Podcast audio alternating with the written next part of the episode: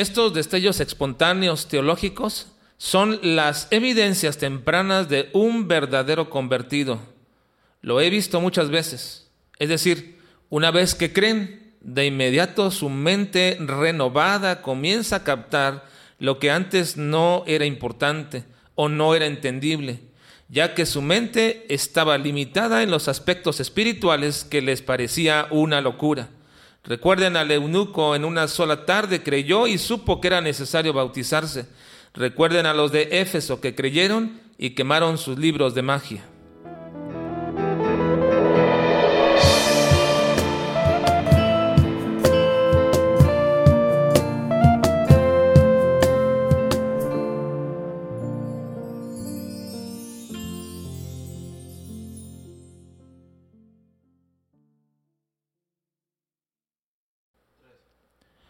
Estamos en la parte 20 de nuestro estudio del libro de Juan y centrándonos en el capítulo 4 bajo el tema La perfección del corazón humano de Cristo. Hoy veremos los versículos 28 al 43 bajo el título Al Señor no solo le es necesario que nazcas, sino que también te desarrolles.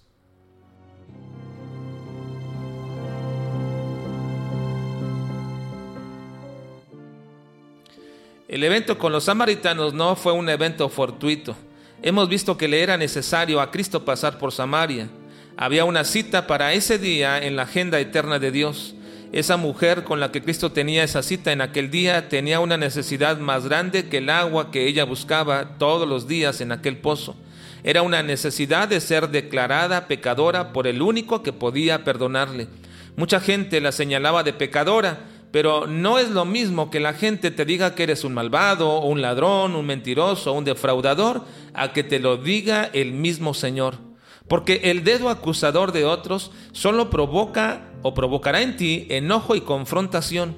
Pero cuando el Señor te dice que eres un pecador, no puedes rehuir a esa verdad.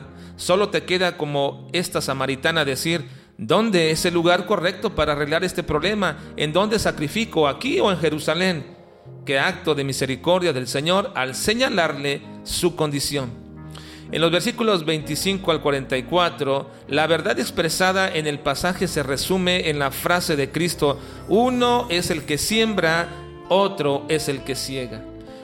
Esta verdad declara el ministerio de la palabra. Cada vez que alguien usa la palabra de Dios de manera legítima, la palabra comienza un obrar misterioso en el corazón de la persona. Nunca nos habremos de dar totalmente cuenta en esta tierra del efecto que tuvo en las personas el hecho de que tú le hayas dado a conocer algo de la palabra de Dios. Nunca sabrás del todo cómo fue ese proceso que fue desencadenando otro proceso más hasta que alguien sencillamente ciega lo que otros sembraron.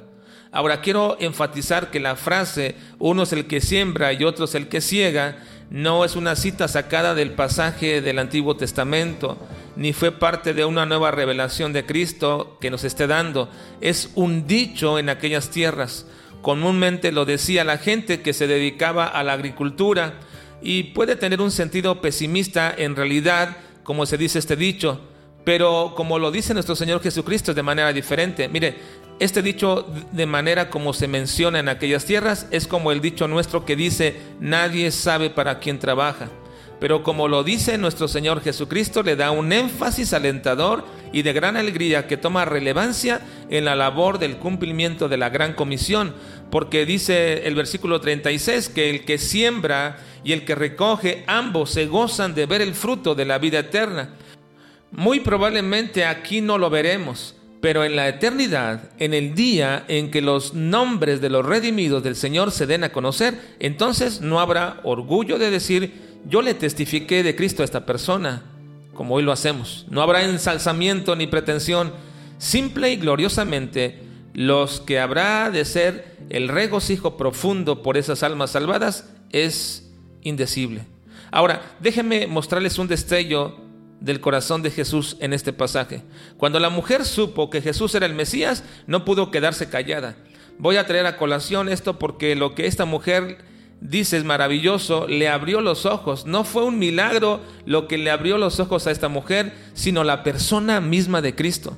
Y de hecho, ese fue el impacto dentro de una comunidad en Samaria. A diferencia de todas las demás aldeas del pueblo de Israel que miraban a Cristo y lo reconocían por sus milagros, en este caso no fue así. Él se presentó a esta mujer con una cualidad de su deidad que es la omnisciencia. Ella pensó que sería un profeta porque ¿quién podría saber toda su vida sino solamente Dios?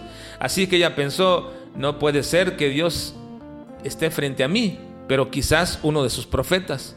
Pero si hay uno que puede declarar todas estas cosas, es decir, sabe todo y lo sacará a la luz, quizás podría ser este el Mesías.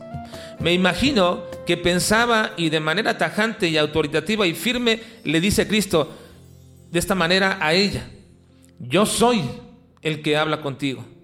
Esto fue suficiente para que esta mujer creyera.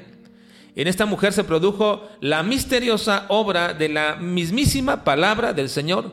Su mente fue abierta a la sola palabra de Cristo de decirle, yo soy el que habla contigo.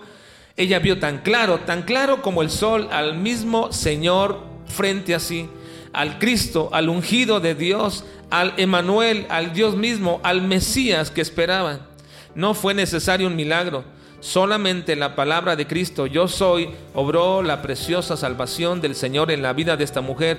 Esta mujer sale corriendo a su pueblo y aquellas personas que evitaban ahora les habla abiertamente. Le dice, hay un hombre que me ha dicho todo cuanto he hecho. En realidad, no le dijo todo lo que había hecho, le dijo solamente lo necesario para que ella se sintiera confrontada con su condición y lo suficiente para reconocer que Él era el Cristo. Esto provocó una luz de gente viniendo a Cristo y oyéndole. Vean a esta gente como ninguna otra. Estos que eran despreciados y maldecidos toda su vida por los judíos, ahora reconocían a Cristo. Y déjenme decirles, no hay otro ejemplo de cómo un pueblo se convirtió de forma o de esta forma. La conversión de este pueblo se manifiesta de manera tan clara y no es ambigua, no es una conversión religiosa. Ellos declaran y dicen en el versículo 42, que Jesús era el Mesías esperado. Y decían a la mujer, ya no creemos solamente por tu dicho, porque nosotros mismos hemos creído y sabemos, y fíjense qué palabras, hemos creído y sabemos que verdaderamente este es el Salvador del mundo, el Cristo. Así que entonces, no solamente dicen ellos que era el Salvador del pueblo judío, sino también era el Salvador del mundo. No solo era el rey o el príncipe que restauraría a la nación israelita. No, ellos entendieron por las mismas palabras de Cristo que este Mesías tenía una misión que no se limitaba a un pueblo, sino que su ministerio era para todo el mundo, es decir, para todas las razas, etnias y lenguas. Eso quiere decir el Salvador del mundo. Estos destellos espontáneos teológicos son la evidencia temprana de un verdadero convertido. Lo he visto muchas veces. Es decir, una vez que una persona cree, de inmediato su mente es renovada y comienza a captar lo que antes no era importante o lo que no era entendible, ya que su mente estaba limitada en los aspectos espirituales, que les parecía una locura. Recuerden ustedes al eunuco, en una sola tarde creyó y supo que era necesario bautizarse.